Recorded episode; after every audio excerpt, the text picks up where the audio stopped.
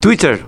Amilcar Ferreira, una de las personas a las que habitualmente consultamos en temas económicos, publicó estos días una estadística sobre el uso de la red social Twitter en Paraguay, exponiendo que un número muy limitado de nosotros la usa, 590 mil cuentas. Es una estadística no muy diferente a la del resto del mundo. Twitter, en efecto, es mayormente usada en el debate público. Ese es su diferencial y esa es su importancia. Al contrario de las demás redes, en Twitter discurre el debate político nacional y mundial tiene serios problemas de rentabilidad, pero Twitter, de momento al menos, logró esa posición y esa función. Twitter reemplazó en el mundo a los medios de comunicación en esto, nada menos. En el curso de los últimos 5 o 6 años aproximadamente, las gigantescas compañías que controlan el ciberespacio Google, Apple, Amazon, Facebook, ahora Meta, entendieron ese proceso mejor y más rápido que nadie y usaron su comprensión para adquirir poder político como principales soportes de lo que el Foro de Davos propone para el mundo, una gobernanza mundial corporativa.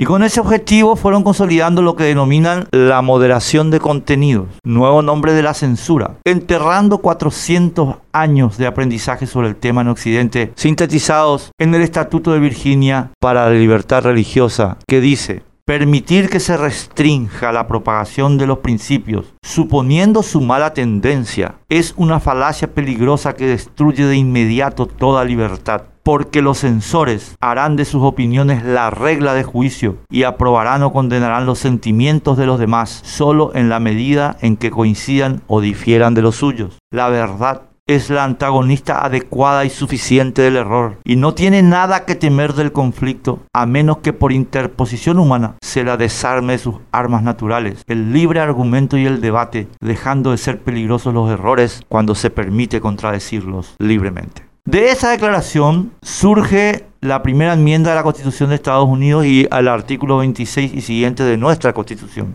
diseñado específicamente para prevenir que algunos presumidos impidan a otros expresarse alegando falta de ajustes a la corrección. Pero ocurre que Twitter y los demás gigantes tecnológicos son empresas privadas que alegan que no afectan con su censura el espacio público para la libre expresión. No cuentan que el actual gobierno norteamericano y el foro de Davos las usa con el propósito público de censurar a críticos. Por eso el terremoto causado por la oferta realizada por Elon Musk, dueño de Tesla y SpaceX, para adquirir la red social con un programa muy simple de cambio de contenido, el de restablecer allí la libertad de expresión, el free speech totalmente destruido por su fundador Jack Dorsey y sus sucesores.